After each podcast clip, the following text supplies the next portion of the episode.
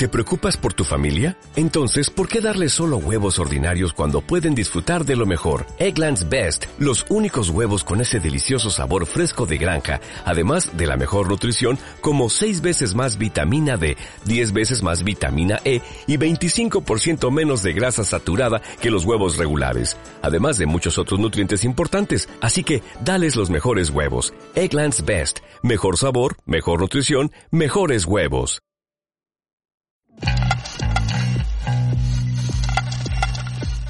Drama o qué presenta Proyecto Bradbury. Hoy en Proyecto Bradbury tenemos un programa especial. Normalmente leemos un relato escrito por alguno de los colaboradores del programa Drama o qué, pero hoy queremos rendirle un pequeño homenaje a Jorge Cuadrelli, director de teatro, teatrero y referente en la enseñanza de las artes escénicas en medio mundo y sobre todo aquí en Sevilla desde donde grabamos Drama con su escuela Viento Sur Teatro. Ha presentado hace poco su libro de memorias, se llama Mi patria son las palabras, editado por la editorial Samarcanda, y por este programa van a pasar una serie de voces vinculadas con Jorge, tanto en lo personal como en lo profesional, leyendo algunos de los capítulos de este libro. Esperemos que sirva como pequeño homenaje esta lectura colectiva a la figura de Jorge, a su obra y a su buen hacer.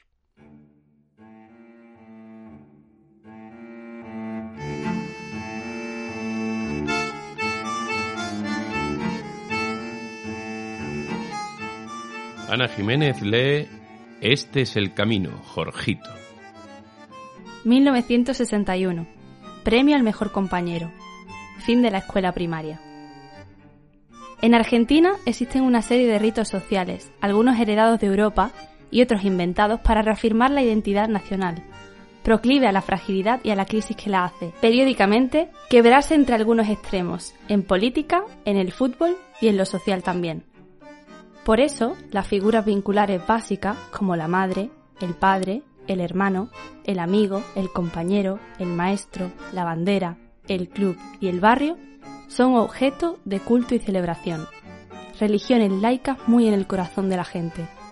No me había dado cuenta, sino separándome en el exilio y volviendo la mirada hacia esas cosas que allí, en su momento, eran habituales y que ahora se vuelven extraordinarias. Entre ellas, el premio al mejor compañero era un artículo de lujo, un premio significativo que te ponía más en muestra la valoración social a la que aspiraban muchos de mis compañeros de colegio, con los que habíamos compartido algunos años, peleas y aventuras. Nunca había buscado una exposición evidente. Tenía un perfil medio, como se suele decir ahora.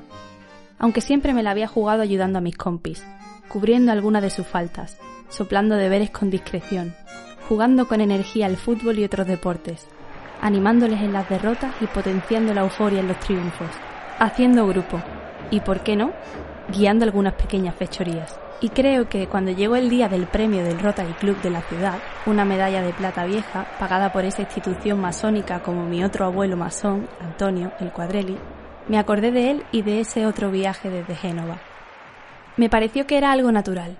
Recuerdo algunas imágenes de la ceremonia, las fotos, los abrazos de los amigos y parientes, pero sobre todo las lágrimas de orgullo de mi madre que en el silencio de nuestra mirada me dijo sin palabras, Este es el camino, Jorgito. Es imposible reunir en pocas o muchas páginas un itinerario lleno de aventuras, descubrimientos, intuiciones, penas y alegría. La vida fluye en forma misteriosa y es mejor abandonarnos en su corriente. El río, esa metáfora material y espiritual, me amparaba. Lola Jiménez lee Mujeres.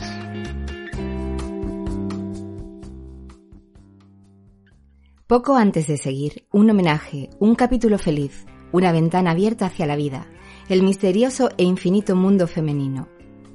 ¿Cómo atraparlo? ¿Cómo darle forma y testimonio de lo que ha significado para mí, para mi vida y mis intentos, mis alardes y fracasos? Porque en cada recodo y recta del camino hay nombres, rostros y gestos que dibujan mi azar, y entre ellas no hay fronteras, ni clases, solo amables figuras que llegan con sus voces de todos los rincones de mi historia y sus ecos toman formas y siluetas definidas. Carolina, la polaca, larguirucha y encorvada que se erguía planchando cual un cisne cansado. Carmelita, la italianita, sutil y nerviosa, que ahorraba demasiado y curaba el mal de ojos con aceite, sal y granos de maíz en el agua de una palangana. O Teresa, la más joven, que reía al recordar el dedo meñique de su hermano, que se comieron las gallinas al cortarlo por error de un hachazo cortando leña. Y por fin, Ramona, la última, criada, que ayudó a mi madre para mantener los usos y costumbres con cierta dignidad. Todas ellas servidoras de la causa familiar, una imagen social un tanto snob, pero más allá de la apariencia había cariño en cada una, y ese ambiente cuidaba nuestra infancia y nos dio alas y confianza.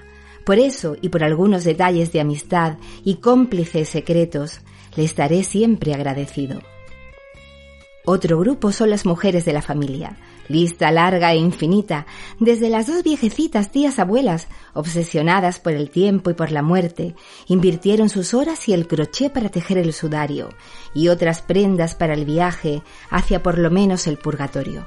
Tan beatas como eran, teje que teje, se olvidaban hasta de comer, y así estaban las pobrecitas, frágiles calaveras, con la piel blanca de papel glacé que parecía de nácar sin el brillo o las tías chismosas con sus masas de anís o chocolate, o los bizcochuelos rellenos de dulce de leche. ¡Qué rico! que se hacían con doce huevos de gallina o uno de avestruz, como le gustaba a mi madre, y el todo acompañado con mate de leche. Y todas ellas bailan en mi mente como las imágenes de Barceló ilustrando a Dante, con esa especie de marionetas locas llenas de color y sugerencias. Me cuesta reordenar sus nombres memoriosos y llenos de detalles. Lila, Celia, Marica, Negra, Elvira, Elsa, Nelly, Yoya, Julia, Esther, Rita, Amalia, Azucena y alguna otra entre las que se entremezclan algunos amores clandestinos condenados al olvido por los prejuicios morales del pueblo que me parió y que a veces aboga las pasiones transformándolas en leyenda o en cuentos ingeniosos, como en ese inventario que nos mostraba Mantovani en su falso premio Nobel de ilustre ciudadano.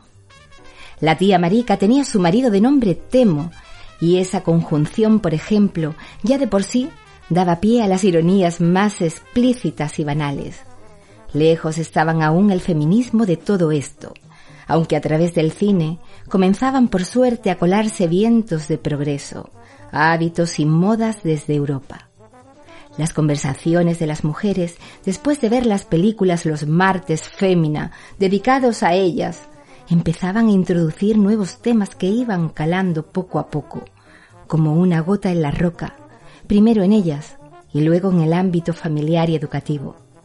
Por eso, desde entonces, estuve atento a esos temas que me llenaban de curiosidad y asombro. Fue un largo y apasionante camino hacia esa otra mitad del cielo, de la tierra y de todos los elementos. Qué gran misterio construcción de la humanidad con el yin y el yang, sus inoportunidades aleatorias, cuánto me quedaba saber por entonces. Puig y García Márquez, vuestro es el material y mío el turno. Escucho, Bird, de Coltrán, para olvidar y recordar todo esto. Demasiadas imágenes que quedan flotando entre sus notas. Pablo López lee el capítulo Actualidad Provisional. Como siempre, estoy algo cansado, haré una pausa. Hemos puesto en marcha el decimosexto corral de comedias de Triana. Ahora dirijo los trabajos, transportes, materiales, responsabilidades, desde la platea a la sombra. Me tengo que aguantar para no intervenir directamente. Sería peligroso para mis pulmones. Me sale instintivo. Ahí falta un tornillo. Hay que aguantar esa escalera.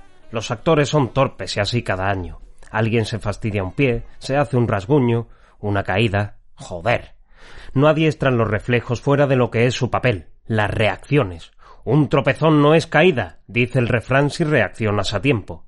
Hay que incorporar cada cosa, cada problema como parte del viaje, y ahí estoy, advirtiendo lo que puedo o no, explicando. Cuando es tarde, paciencia. Eso es lo que me falta algunas veces. Aprenderé voy aprendiendo. Maite Lozano comparte con nosotros un fragmento del capítulo Algo sucedió camino a Sevilla. Después de algunos kilómetros pudimos comprobarlo. Lo único agradable en ese recorrido era ir descubriendo las ventas que en ese tiempo estaban junto junto a la carretera. Era posible entrar en algún campo a recoger algunas frutas y hasta alguna gallina se nos cruzó inocente mientras avanzábamos. Íbamos descubriendo el paisaje que todavía se parecía a algunas imágenes vistas en las contadas películas llegadas del incipiente nuevo cine que se hacía en España. La movida estaba apenas asomando sus uñas, se prometían afiladas para arañar todos esos tiempos de censura. Ya habíamos tenido la experiencia apoyando a los compañeros en la protesta contra el servicio militar obligatorio y su objeción de conciencia cuando el joglar de Albert Boadella había sufrido las consecuencias del gobierno anterior. Entre una reparación y un cambio de gomas, nos acercamos a Sevilla hasta que en Carmona paramos. Painé, mi hijo y yo hicimos autostop todavía era posible, para pedir auxilio a los compañeros que esperaban en Sevilla. Con otra furgoneta nos dirigimos con ese propósito y yo dejé a Painé, que tenía siete años, al cuidado de una chica del grupo que no tardó tiempo en informarse sobre mi identidad y descubriendo que estaba separado de su mamá. Nuestro regreso fue recibido con gran entusiasmo. Todos esos días parecían de fiesta y en realidad lo eran.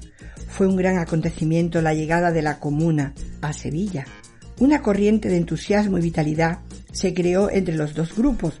Los sevillanos habían hecho un gran trabajo para rehabilitar una vieja fábrica de soda abandonada.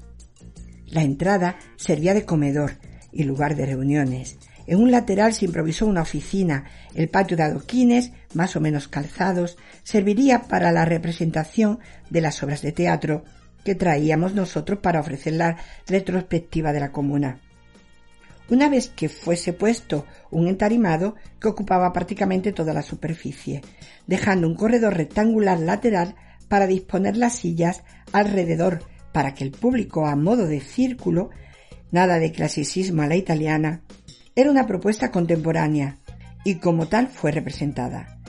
La forma debía acompañar al contenido. Al fin de cuentas era teatro de vanguardia y como tal se presentaba en todos los sentidos. Un día tras otro nos fuimos conociendo y madurando. La relación entre los dos grupos y entre un viaje y otro a la Torre del Viento o a Palos de la Frontera fue naciendo una particular simpatía entre yo y Maite, a quien curiosamente me había presentado de algún modo mi hijo Painé, con el que había tenido el primer contacto. Las bromas fluían, el redescubrimiento y la práctica del castellano en su versión andaluza ayudaron grandemente a crear ese clima de familiaridad y cercanía que estuvo en la base de nuestro acercamiento y entendimiento.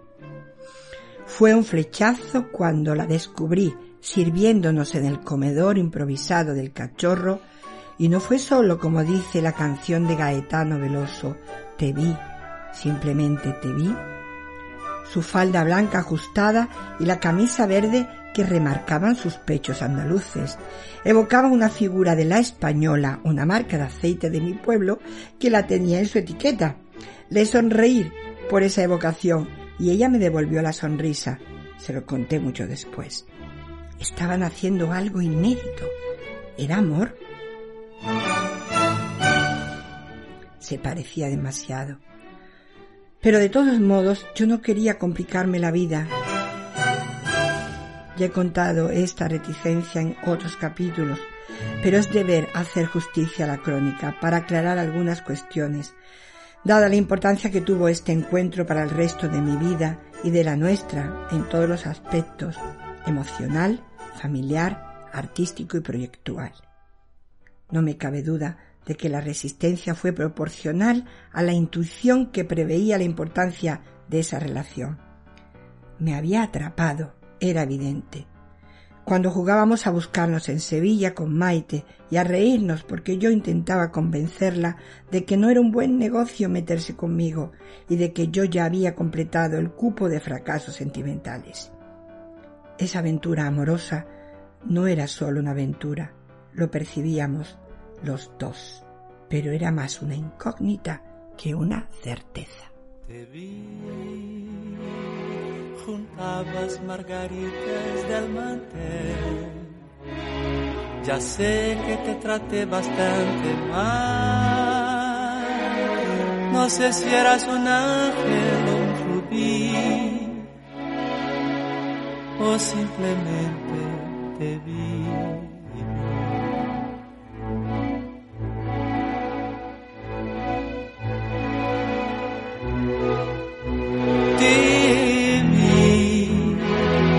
Saliste entre la gente a saludar. Los astros se rieron otra vez, la llave demandada se quebró